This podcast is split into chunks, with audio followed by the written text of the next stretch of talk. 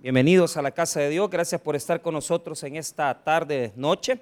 Eh, estamos muy contentos de estar celebrando este programa especial de Navidad con ustedes. Desde este año las Navidades van a ser celebradas diferentes, ¿verdad? Hemos puesto un árbol pagano, eh, un altar pagano en la entrada también para los que les gusta tomarse fotos, ¿verdad?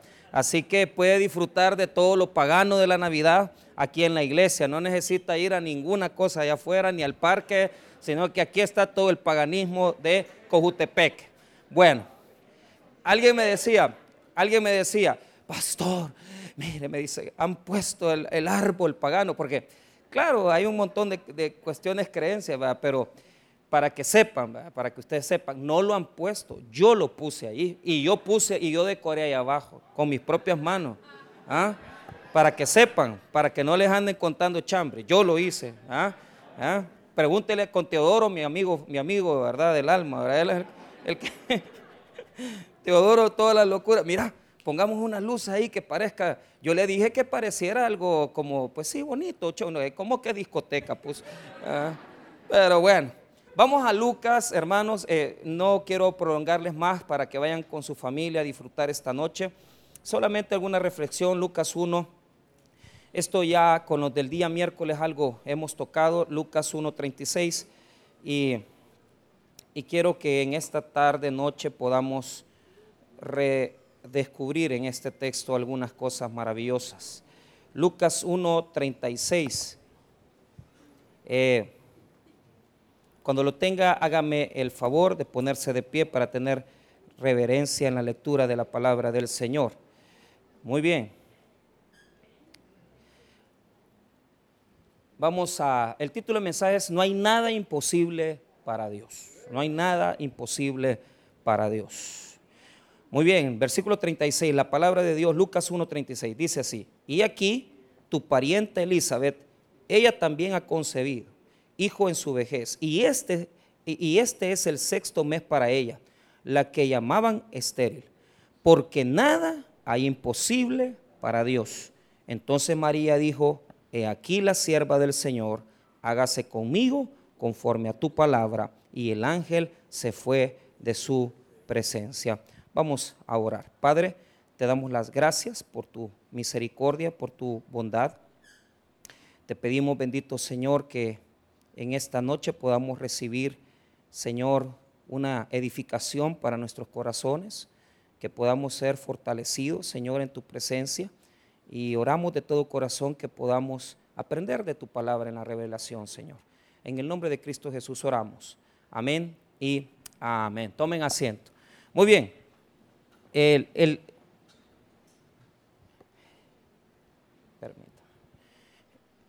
el, tema principal del nacimiento de Jesús se va a desarrollar en dos diferentes evangelios. Esto ya lo repetí varias veces en todos los años. Si me dan la unción ahí del piano, la unción. Este, suavecito, ¿verdad? Para que no molestemos a nadie. Muy bien. Eh, cuando hablamos del nacimiento de Jesús, esto corresponde a un relato que nosotros llamamos relato de la infancia. Los relatos de la infancia solamente están en dos evangelios, en Mateo y en Lucas. Ahora, quiero que entiendan bien. Si ustedes quieren saber acerca del nacimiento de Jesús, no tienen que irse a otro evangelio más que solamente a Mateo y Lucas. ¿Qué capítulos? Lucas 1 y Lucas 2. Hasta ahí. A, eso le llamamos relato de la infancia. Relato de la infancia. Mateo también desarrolla el relato de, de la infancia de Jesús en el capítulo 1 y en el capítulo 2. O sea, tanto Mateo como Lucas desarrollan su, digamos, postura teológica con respecto al nacimiento de Jesús. Ahora, Mateo, yo lo voy a predicar probablemente mañana, eh, eh, eh, la, digamos, la anunciación en Mateo. Mateo lo va a hacer con una perspectiva diferente que Lucas, pero lo que yo quiero que entiendan es que dentro del Evangelio de Lucas, en los primeros dos capítulos hay dos personajes principales con los cuales el escritor está desarrollando su relato. Y esto es Juan el Bautista y Jesús. Juan el Bautista y Jesús. Diga conmigo, Juan el Bautista y Jesús. ¿Cómo lo va a hacer? Dentro del capítulo 1 y 2 está la anunciación de Juan el Bautista y la anunciación de Jesucristo. El nacimiento de Juan el Bautista y el nacimiento de Jesucristo. Es decir, él le va a dedicar tiempo a explicarnos cómo fue la anunciación de Juan el Bautista y cómo fue la anunciación de Jesús, cómo fue el nacimiento de Juan y cómo fue el nacimiento de Jesús. Ahora, quiero que entiendan por qué. En los evangelios, Juan el Bautista es precursor de Jesús. Diga conmigo, precursor de Jesús. Esto es muchas veces no se toma en cuenta. ¿Por qué? ¿Por qué es precursor de Jesús Juan? Mire, hay un error porque esto está muy comprobado porque hasta el siglo XVII fue alguien, ¿verdad? Un sacerdote que, que, dijo que María, ¿verdad? Y Elizabeth eran primas. Entonces, eh, eh, eh, eran, eran, eran primas y de tal manera que Jesús y Juan serían primos y parientes. Pero lo que sucede es que aquí dice parienta. Es una pariente y en el texto griego no aparece tal relación de una relación, digamos, tan cercana. Ahora, ¿por qué lo digo así? ¿Por qué lo explico así? Porque lo que va a hacer el escritor Lucas es presentarnos primero la anunciación de Juan con sus características y la anunciación de Jesús con sus características. Pero siempre va a poner a Jesús bajo una preeminencia. ¿Por qué? Porque en los evangelios, Juan el Bautista, mire bien, es el que prepara el camino de Jesús. Es el que prepara, el heraldo, el que va a preparar el camino de Jesús para que las personas puedan venir al arrepentimiento. Dice el Evangelio de Mateo que Juan el Bautista predicaba el arrepentimiento. Y luego en el capítulo 4 dice Mateo que Jesús predicaba el arrepentimiento. Quiere decir que Juan es precursor, el que prepara el camino de Jesús para su ministerio público. Ahora, también Juan el Bautista es precursor en la muerte. ¿Por qué? Porque Juan el Bautista va a ser asesinado antes de Jesús. Ahora, cuando se escriben estos dos capítulos, 1 y 2 de Lucas y Mateo 1 y 2, quiero que entiendan algo.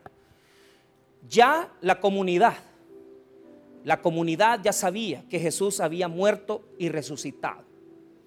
Entonces los cristianos en las comunidades comenzaron a preguntarse el origen de Jesús. Y por eso se escribieron estos dos capítulos, que fueron insertados mucho tiempo después. Esto, hermano, quiero que lo entiendan. O sea, estos dos capítulos se insertaron hasta que ya ellos sabían que Jesús había muerto, resucitado. Entonces comenzaron a escribir, comenzaron a entender cómo había nacido, porque la gente preguntaba, quién era Jesús. Y hay una tradición en el Evangelio de Juan, en el capítulo 8, bien delicada.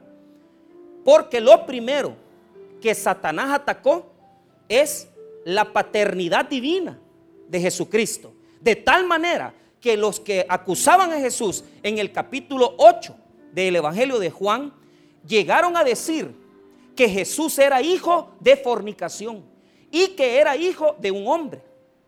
Porque el enemigo siempre ha tratado de destruir las verdades cristianas. Mateo 1 y 2 y Lucas 1 y 2 se escribieron para demostrarnos que el origen de Jesús es divino. Y que Dios obró en su nacimiento para poder hacer concebir a, María. Por lo tanto, Lucas 1 y 2 nos va a dar la explicación del origen de Jesús y cómo se concibió a Jesús de una forma divina. Ahora, ¿Cómo lo vamos a trabajar? Porque no quiero tardarme. Mire bien, vamos a trabajar cinco aspectos rápidos en este texto, pero lo vamos a ir rapidito. No me voy a tardar mucho, solo quiero que sepamos cómo va. Desde el versículo 26 hasta el 38 está la anunciación de Jesús. Pero antes de eso, en el versículo 7 hasta el versículo número 25 está la anunciación de Juan el Bautista. Entonces, quiero que le ponga atención a la imposibilidad. Diga conmigo, la imposibilidad. Vaya. Los dos relatos comienzan por la limitante, por la imposibilidad humana de los seres que están aquí presentándose. Para la pareja de Zacarías con su mujer, la imposibilidad es esterilidad. Ya ellos eran hombres de edad, personas de edad. Ya no era posible que pudieran tener hijos. Pero en el versículo 27 aparece la imposibilidad en el escenario de Jesús. Entonces, para que vayamos bonito, primero veamos la imposibilidad del nacimiento de Juan el Bautista. Veamos el versículo 7. Mire lo que dice. Pero no tenían hijo porque Elizabeth era estéril y ambos eran ya de edad avanzada. Ahí tienes tú dos limitantes humanas, esterilidad y edad avanzada. Yo molestaba con los hermanos del miércoles decía que no era menopáusica, era posmenopáusica. O sea, ya le había pasado la menopausia un montón de tiempo, años después. A esto le llaman técnicamente el climaterio. Cuando las hermanas ya se mucho calor hace, y no les ya necesitan hasta el abanico, porque no les basta el ventilador. Y, o sea, pero también a los, a los hermanos les da la andropausia, ¿verdad? Pero la andropausia es más fea porque se creen bichos, ¿verdad? Ahí es donde sale el chaborruco, vea todo, el, el, el, el chugardari, todos esos que se creen que es un cipote. Vaya, ¿cuál es el problema? Zacarías ya era un anciano y su mujer era estéril, no podían tener hijos. Imposibilidad humana. ¿Dónde llegó el ángel a decirle a Zacarías que iba a nacer el Juan, Juan el Bautista? Diga conmigo, al templo de Jerusalén. La comodidad, la belleza. Él era un sacerdote, conocedor del Antiguo Testamento. Ahí llegó el ángel. Note el versículo número 7 y 8. Pero no tenían hijo porque Elizabeth era estéril y ambos eran ya de edad avanzada. Aconteció que ejerciendo Zacarías el sacerdocio delante de Dios según el orden de su clase, conforme a la costumbre del sacerdocio, le tocó en suerte ofrecer el incienso entrando en el santuario del Señor y toda la multitud del pueblo estaba afuera orando a la hora de del incienso. Ahora note el 11 y se le apareció un ángel del Señor puesto en pie a la derecha del altar del incienso. ¿A dónde se le apareció? En el templo. Pero ahora nos van a poner la postura de cómo Jesús es concebido. Y es totalmente diferente. Porque en esta Navidad, el espíritu de la verdadera Navidad, yo cuando estaba predicando en la isla, cuando todos nosotros fuimos a dejar los juguetes a los niños, esto le agradó mucho a los hermanos porque el pastor Julio me habló, me dijo, pastor, mire, yo, yo sinceramente yo no prediqué como que eh, tratando de convencer, pero, pero yo les decía, miren, hay personas que se van por el espíritu de, que, de que tener, ¿verdad? Ropa, comprar. Está bien, si usted lo puede hacer. Pero si no, los, no lo tiene, no tiene el dinero para hacerlo, no se preocupe ni se sienta mal. ¿Por qué? Porque cuando el ángel visitó a María, la fue a visitar en la aldea más pobre de Galilea. En la aldea donde más gente pobre había donde más gente, hermano, en necesidad había. Y se le presentó a una niña que nosotros pensamos, algunos dicen que María tuvo que haber tenido 12, muchos yo soy del, pensamiento que podía haber tenido 13 años, 13, 14 años, pero era una niña. Eh, mi hija mayor tiene 12 años y imagínense que se le presente un ángel, hermano, a una niña en la comunidad más pobre del Salvador, en las necesidades más tremendas, en aquella gran pobreza, en aquella gran marginalidad. ¿Cómo nosotros desvirtuamos el sentido navideño? Porque la Navidad, bien es cierto, es una época especial, pero, pero es que es el tiempo que recordamos esto. Cuando el ángel visitó a esta pobre chica a esta campesina humilde de la aldea de Nazaret. Vea lo que dice el 26 y 27. Al sexto mes, el ángel Gabriel fue enviado por Dios a una ciudad de Galilea llamada Nazaret, a una virgen desposada con un varón que se llamaba José de la casa de David y el nombre de la virgen era María. Una doncella. La palabra griega es pártenos, es decir, una mujer que no ha conocido marido.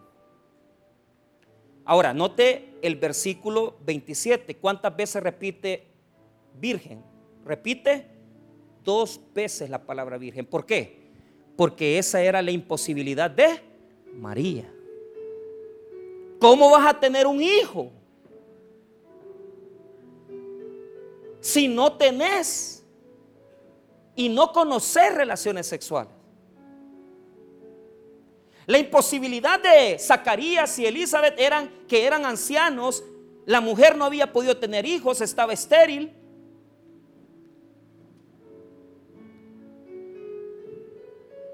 Es una gran imposibilidad.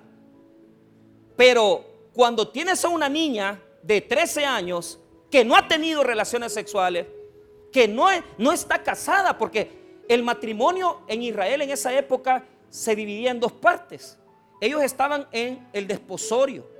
Eso quiere decir que faltaba un año todavía para que ellos tuvieran relaciones sexuales. Todavía no vivían juntos. La chica estaba prometida y el matrimonio era válido, pero todavía no habían tenido relaciones sexuales. Todavía no conocía varón. Entonces el texto bíblico me dice a mí que María tiene una gran imposibilidad, aún más grande que la de Elizabeth y Zacarías. Ahora, para los que les gusta un poco la teología, los relatos que se incorporan tienen etapas. Yo no me voy a meter en eso ahorita, ya lo expliqué el miércoles. Primero, lo voy a ir en orden. Todo relato de, presencia de ángeles se divide en cinco etapas. Aparición del ángel. Miedo de la persona a quien visita el mensaje, la objeción y el signo. Vuelvo a repetir. Toda estructura literaria en donde se presenta un ángel tiene cinco etapas de construcción. La primera es aparición del ángel. Diga conmigo, aparición. Dos, digamos, temor o miedo. Dígalo bien, miedo. Se me aparece un ángel, me asusto. Peor si usted es un gran cachudo anda bolo. Imagínese, le aparece un ángel. El santo cachón se le va a aparecer. Pero ¿cuál es el problema? Aparición, miedo, eh, tememos, no sabemos cómo reaccionar a la aparición. El mensaje que trae de Dios. Objeción. ¿Por qué? Porque cuando nos da el mensaje, objetamos, respondemos algo. Y por último, un signo o un símbolo. Entonces, la estructura que estamos aquí la voy a dividir, solo para que la sepan. No es mi, deseo que ustedes la apunten ahorita, pero si les interesa. Versículo 26 hasta el versículo número 28 está la aparición del ángel. La tenemos, muy bien. Versículo 29, miedo de la mamá de Jesús, María. 29 es el miedo. Mensaje está desde el verso 30 hasta el verso número 33. Está el mensaje que le, que le lleva de parte de Dios, del 30 al 33. Objeción, versículo número 34. Ella le pregunta, ¿cómo será esto en el 34? Y aparece por último, ¿verdad? El signo o el símbolo del versículo 36 al 38 aparece el signo, que es lo que la señal que le va a dar de que se va a cumplir la palabra. Entonces, el relato de Juan el Bautista tiene lo mismo, tiene lo mismo. Si usted ve el, versículo número número 11, allí se le aparece el ángel, aparición y se le apareció un ángel del Señor puesto en pie a la derecha del altar de incienso. Verso 12, el miedo, se turbó Zacarías al verle y se le sobrecogió del temor. El mensaje del versículo 13 hasta el versículo 17, la objeción es el versículo 18 y, ¿verdad? Eh, el signo hasta el versículo número 19-20, ahí aparece. Muy bien, habiendo dicho esto, comencemos ya, hermano, a entender esto. Ponga atención. Ya le introduje un poquito las cosas, pero quiero que note. Veamos, hermano, imagínese cómo el ángel llega a Nazaret, a una aldea pobre, a una niña de 13 años, humilde. El, miedo que debe haber tenido cuando vio, no se sabe si el miedo que tuvo fue eh, que se le apareció de una vez o porque era mujer, era una niña y él era un hombre. Pero yo tengo una idea del por qué temió. Porque si usted nota el versículo número 28, ahí están las palabras que le dice. Le dice tres de, dignas palabras. Tres dignas palabras. Mire cómo le dice el 28. Y entrando el ángel en donde ella estaba, dijo, salve, muy favorecida. Diga conmigo, alégrate. Hay alegría. Salve no es, está ahí un poquito, es jariz, jarás en griego, lo que dice, alégrate, favorecida, alégrate. Eh, eh, como que la niña pobre, ¿verdad? Imagínese, se le presenta a usted una niña humilde de un cantón. Dice, favorecida, alégrate, alégrate. Eh, eres pobre, estás pasando necesidades, pero alégrate. Hermano, yo sé que es difícil decirlo en este día, pero probablemente habrán personas que no les ha ido muy bien en esta época. Las hermanas me dicen, pastor, deme chancecito de hacer la temporada. Algunas han vendido, otras no han vendido mucho. Pero ¿será eso lo que nos va a quitar la alegría? No.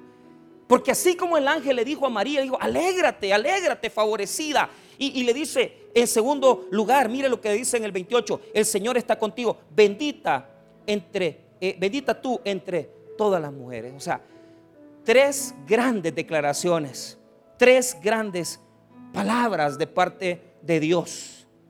Salve, muy favorecida. El Señor está contigo. Bendita. Entonces, mira cómo reacciona. 29. Mas ella, cuando le vio, allí hay dos esquemas. Le vio, se turbó por sus palabras. Quiere decir que el miedo está porque lo vio, pero las palabras de bendita tú. Y, decía, ¿y cómo me, estás diciendo a mí si yo soy una joven campesina? Yo soy una, una chica que, ¿qué puedo yo recibir de Dios? Probablemente era una niña normal y común y corriente de una familia y de repente ve el ángel que se le aparece con esas palabras de dignidad celestial. Ahorita no lo vas a entender, pero ya lo vas a entender. Entonces ella se impresiona. Y el texto bíblico nos dice la reflexión que tuvo intelectualmente. Mire el versículo 29 nuevamente. Mas ella, cuando le vio, se turbó por sus palabras. Y ahí dice el pensamiento que tenía. Y pensaba qué salutación sería. Entonces se impresionó por la presencia del ángel y se impresionó por las palabras del ángel.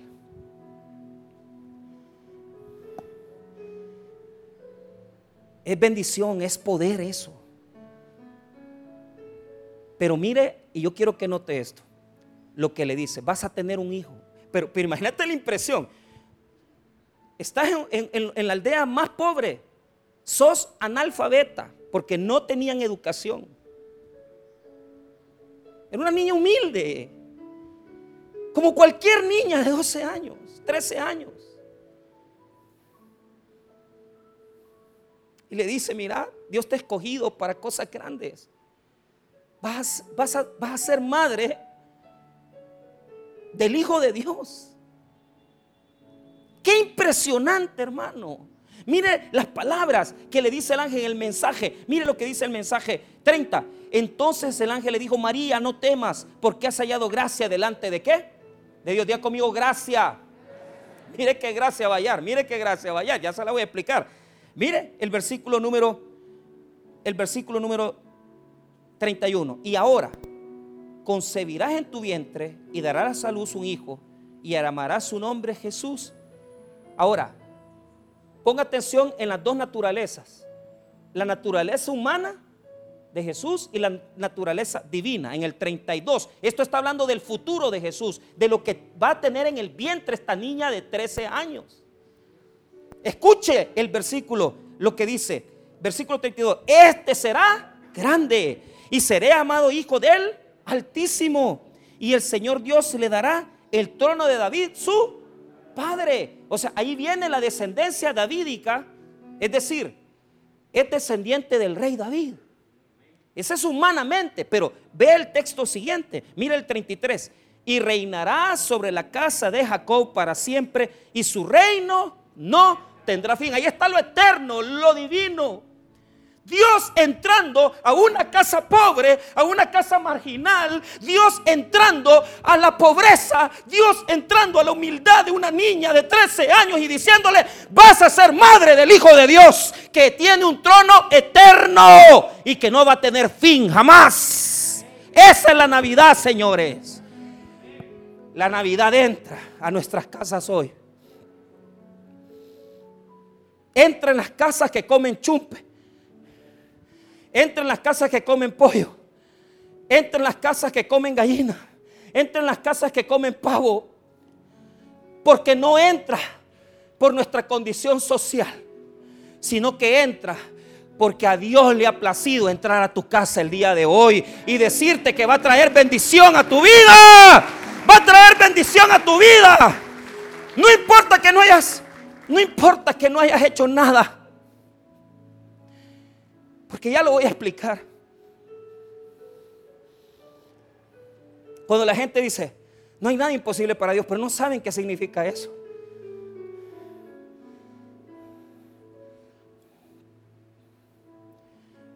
No hay nada imposible para Dios quiere decir que en el texto que acabamos de leer, del versículo 7, 8 y 9 a Zacarías y a Elizabeth,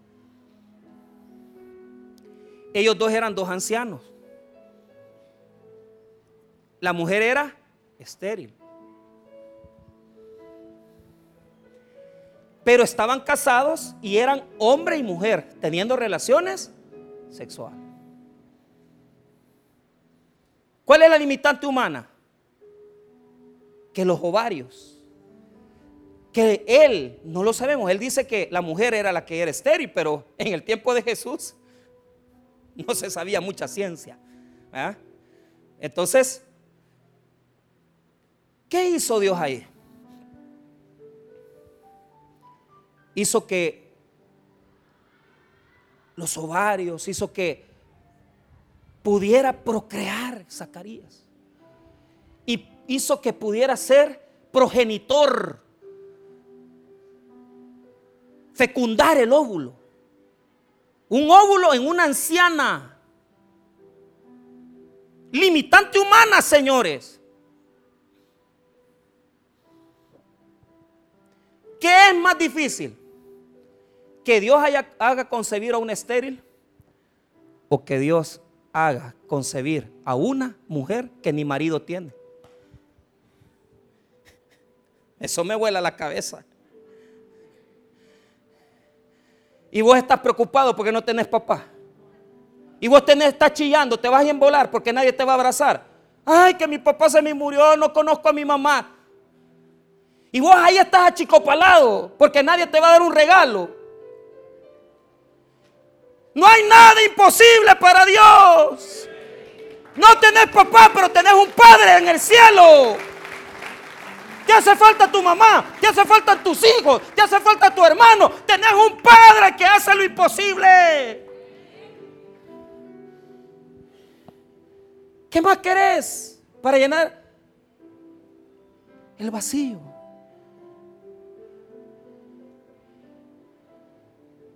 ¿Por qué? Ahora te voy a enseñar. Para, claro que es más difícil que una chica que no tiene relaciones sexuales quede embarazada. Es más imposible, ¿sí? Amén. ¿Pero por qué? Porque esta es la gracia de Dios. Primero, María no estaba teniendo relaciones sexuales. Segundo, María ni estaba pidiendo un hijo. No lo deseaba. Ella apenas casándose. Si la ilusión de una joven cuando se va a casar, y les digo que no sabemos porque se casaban con hombres de 40 años, matrimonios arreglados, no sabemos qué tanto amaba José.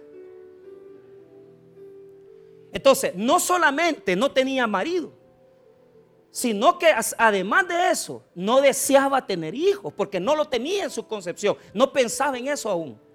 Es una niña, hombre.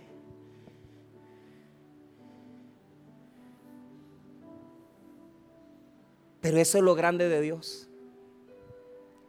Que cuando Él te quiere bendecir, no necesita que ni tan siquiera vos lo anhelás. Porque hay cosas, hermanos, que nosotros a veces anhelamos, que nosotros queremos. Pero ¿sabed en qué consiste la gracia de Dios?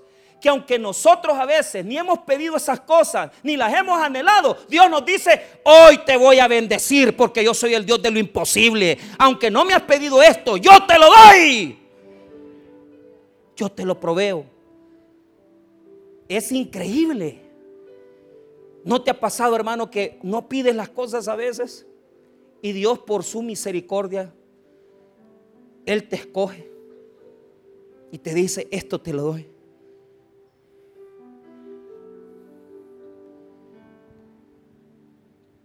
Eso es grande. Ese es el Dios que tenemos. Que tal vez tú dices en esta noche, ay Señor. Entonces, ¿en, ¿en, qué me agarro? ¿Cuál es mi Navidad? ¿Cuál es mi celebración en este día? Mi celebración en este día es que Dios puede romper las limitantes de la esterilidad. Y que Dios puede romper las limitantes de lo imposible. Esa es la Navidad. Que a una mujer estéril Dios le hizo concebir. Y a una mujer que no tenía varón, Dios la hizo concebir. Ahora, Usted me dirá, pastor, yo no veo mucho eso, yo en mi vida no, no, lo, no lo entiendo muy bien, pues yo te lo explico. Y con esto aterrizamos. Cuando el ángel le dijo esas palabras, usted tiene dos opciones. Una es creer y la otra es decir, ¿cómo va a pasar? Esto es imposible, esto jamás va a pasarme a mí. Esta niña cuando le dice esas palabras el ángel, le dice que va a concebir a un hijo y le dice que ese hijo va a tener el trono, va a ser rey. Si sos una campesina, ¿cómo va a ser? ¿Cómo va mi hijo va a llegar a ser rey? Entonces, note esto. Ella responde, pero responde como debe responder quien cree. Mire cómo responde. 34. Entonces María dijo al ángel, ¿cómo será esto? Pues no conozco varón. Entonces, ¿qué? ¿Cuál es la diferencia? Nótelo. Cuando Zacarías, el ángel le dice que va a tener un hijo con su mujer, mire, mire, mire, y le voy a explicar. ¿Quiere saber por qué usted y yo no recibimos? Primero, diga conmigo incredulidad. Vaya. Cuando viene el ángel y le dice a Zacarías, vas a ser papá, él tenía que decir, por fin yo estaba esperando. No, sacerdote pues. No conoces el Antiguo Testamento. No sabes que Dios hace lo imposible. ¿Qué tenía que decir Zacarías? Recibo ese. Lo que tenía que haber dicho es, heme aquí. Hágase tu palabra conmigo. Sos un sacerdote, vas al templo, pasás metido ahí, adorás al Señor, conoces el Antiguo Testamento. Pero ¿cuál es el problema? Cuando a él le dice eso el ángel, mire cómo responde en el verso 18. Dijo Zacarías al ángel, ¿en qué conoceré esto? Porque yo soy viejo y mi mujer es de edad. Ay, Dios mío. ¿Y cómo voy a poder aquí? ¿Y cómo me voy a graduar? Saca el bachillerato, men. Mire, llegó un muchacho hace, hace, hace, hace ocho años a, la iglesia en Usulután. Nicaragüense, sin papeles, ilegal. No tenía ni séptimo grado, hasta sexto había hecho.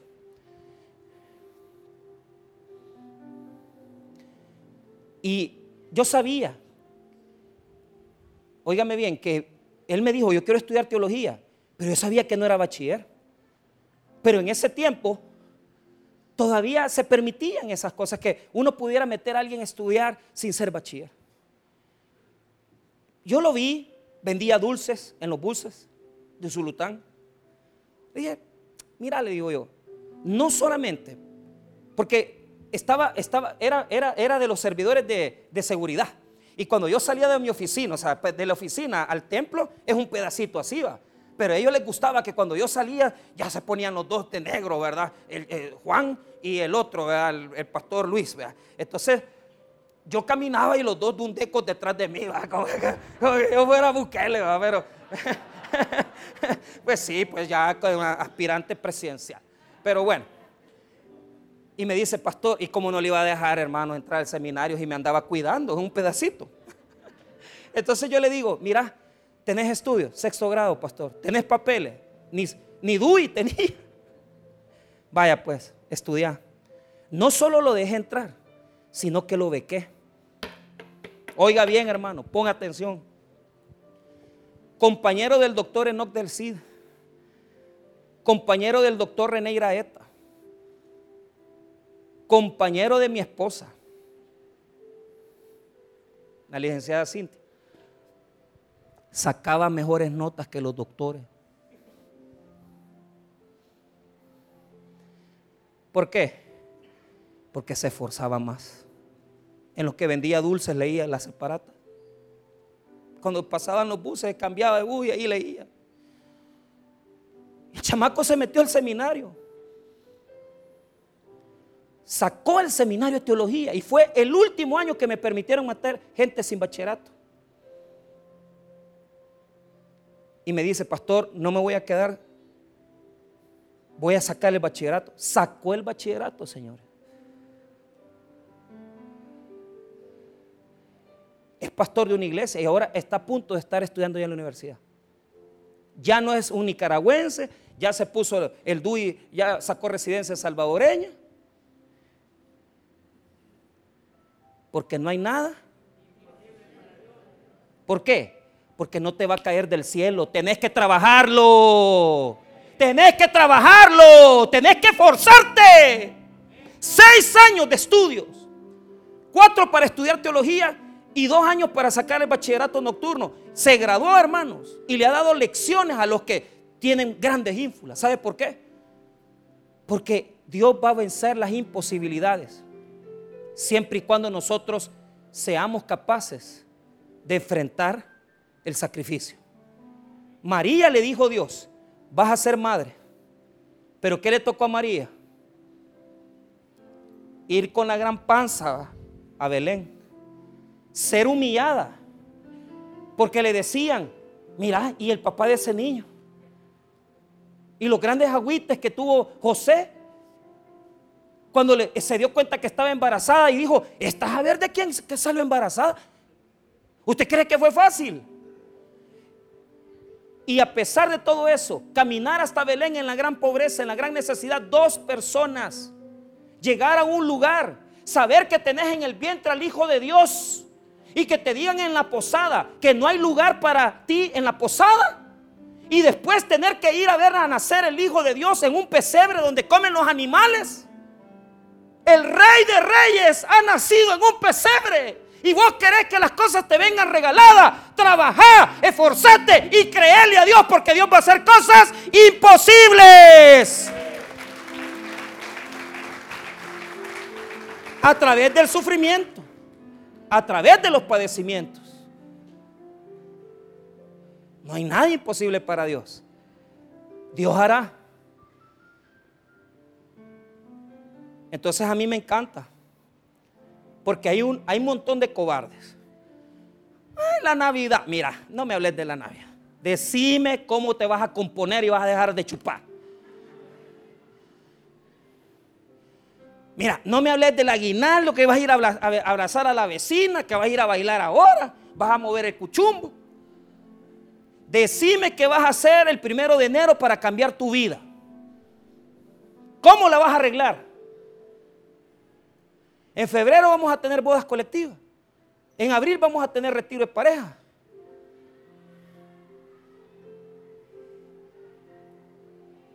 Sí, Señor, haz lo imposible conmigo. Sacrificate. Lucha. Persevera. Humillaciones vas a pasar, crisis vas a pasar. ¿Por qué? Porque hay personas que son como Zacarías. Que cuando Dios les dice, los quiero bendecir, ay, es que mi mujer está vieja, yo estoy viejo, estoy estéril. Matar la palabra, tanto culto que venís y no recibí la palabra sino que la matás, la ahogás, no perseverás, no luchás. Predicación tras predicación. ¿Y qué pasa? La palabra, sos como Zacarías, estéril. ¿Qué le pasó a Zacarías? Se quedó mudo. Eso le pasa a la gente. Que cuando Dios le da una promesa, y será posible que a mí me haga eso el Señor. Pues sí es posible que te lo va a hacer.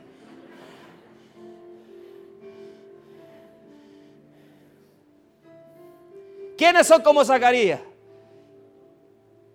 Que vienen al culto de Navidad en lugar de recibir promesas. Está, ya, me quiero ir a comer el pavo, quiero comer la gallina. Y ya voy a ver, cálmese hombre, cálmese. Le voy a lanzar una palabra de poder. La vas a recibir, la vas a atesorar y la vas a hacer trabajar en tu vida. No te quedes, no te quedes como Zacarías que matas al niño. Lo puedes matar con tres cosas. Uno, incredulidad. No, no crees que Dios lo puede hacer. La segunda cosa que mata las promesas de Dios es no perseverar. Querés que te prometan cosas, pero no querés luchar por las cosas. ¿Cuántos aquí hay que no perseveran? Que no luchan por lo que aman, anhelan de Dios. Y tercero, María recibió esta promesa. Pero ella no actuó como Zacarías, el gran conocedor de la Biblia. La humilde campesina de 13 años, cuando el ángel le dijo,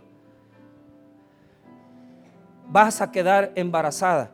Ella no le dijo, es que soy estéril, es que, no, no, es que fíjate que es bien difícil. No, mire lo que dice el versículo 34. Entonces María dijo al ángel, ¿cómo será esto? Pues no conozco varón. ¿Cuál es la diferencia? El otro dijo su, su situación negativa, su condición de negatividad, su condición de imposibilidad.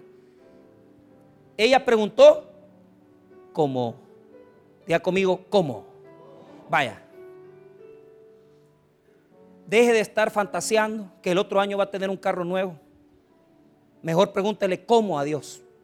Y que no sea robando, oiga ni estafando a la gente. Mire, ¿quiere saber cómo usted va a ser feliz el otro año? No va a ser comiéndose las 12 uvas. Puede comerse 30 y va a ser el mismo acabado. ¿Me entiende? Aquí hay personas, comerciantes, que cuando yo las conocí tenían un negocito así de chiquitito. Y yo les he ido a inaugurar el negocio, escriturando cantidades grandes de dinero en el banco y pagando cuotas grandes.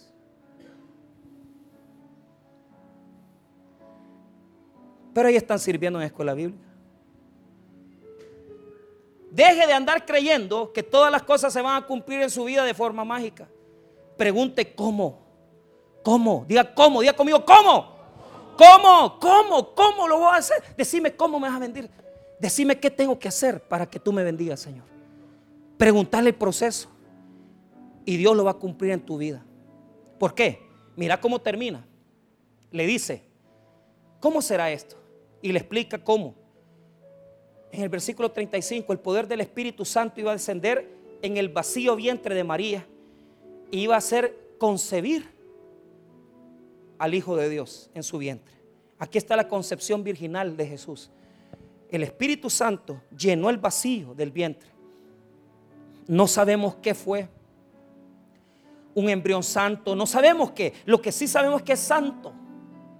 Mira el 35. Respondiendo el ángel le dijo, el Espíritu Santo vendrá sobre ti y el poder del Altísimo te cubrirá con su sombra, por lo cual también el santo ser que nacerá será llamado Hijo de Dios.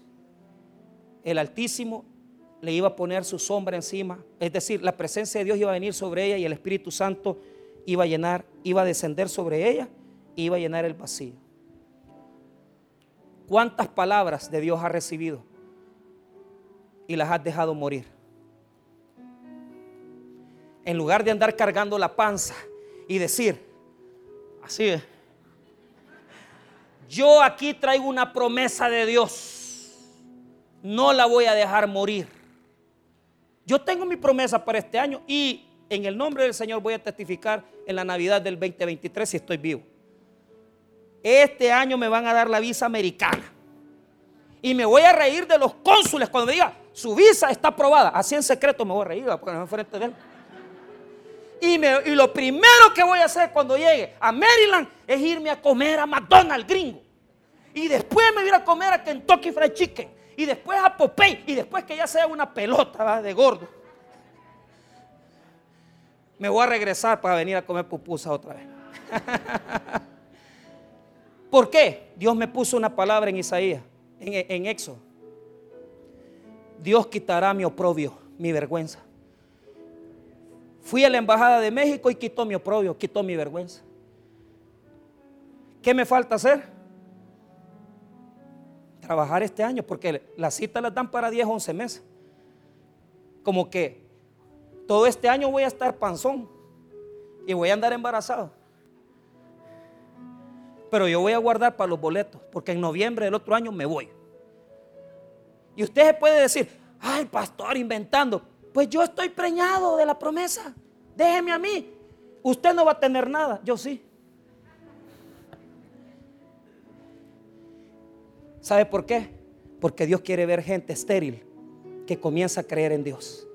Y si en este día tú recibes la palabra y trabajas por ella, Dios va a quitar tu esterilidad y tu vergüenza y vas a ver las promesas de Dios en tu vida. Las vas a ver con tus propios ojos vas a ver a tus nietos, esas mamás que no han ido a ver sus hijos a Estados Unidos, que no los han abrazado desde hace años porque son ilegales, vas a ir. Los que no, no tienen un carro, van a poder comprar un carro. Trabajenlo, esfuércense. Quiere arreglar su vida financiera, ordene su familia, ordene su casa. Arréglese con su esposa. Esfuércese, no es fácil. Hay, problemas, siempre hay dificultades. Pero viene la, mamá de Jesús, María, y, y le dice, solo decime cómo y yo voy a hacer. Y mire lo precioso. Yo no sé por qué en el siglo XIV alguien arruinó esto. Porque de las palabras de las, del ángel, del versículo que pronunció el versículo número 28 y del versículo número 42 se diseñó el Ave María. Entonces, la tradición creó el Ave María como medio de intercesión para pedirle a María. Pero lo que me dice el versículo es totalmente diferente. Diga conmigo, sierva del Señor. ¿Por qué a María? ¿Por qué María es grande? Sí fue porque es escogida para ser la madre de Jesús. Pero es grande porque fue la primera discípula de Jesús. ¿Por qué? Mire el versículo número 38. Entonces María dijo, he aquí la sierva del Señor, hágase conmigo conforme a tu palabra. Y el ángel se fue de su. Mire, he aquí la sierva, aquí estoy. ¿Qué dijo Zacarías? ¿Y cómo? Yo estoy viejo, mi mujer es estéril. ¿Qué dice María? He aquí la sierva del Señor. Yo te sirvo. Hágase conmigo conforme tu palabra. Y ahí está la, la, niña de 13 años que recibió la palabra del Señor y se hizo discípula de Jesús. Hermanos, ¿Qué nos demuestra esto? María fue la primera discípula porque recibió la palabra de Dios y creyó en lo que le había dicho, sin dudar. Solo le dijo, haz conmigo lo que quieras. Eso es lo que tenemos que hacer ahora. Decirle a Jesús, aquí estoy para servirte. ¿Quieres grandes cosas? ¿Quieres recibir bendición?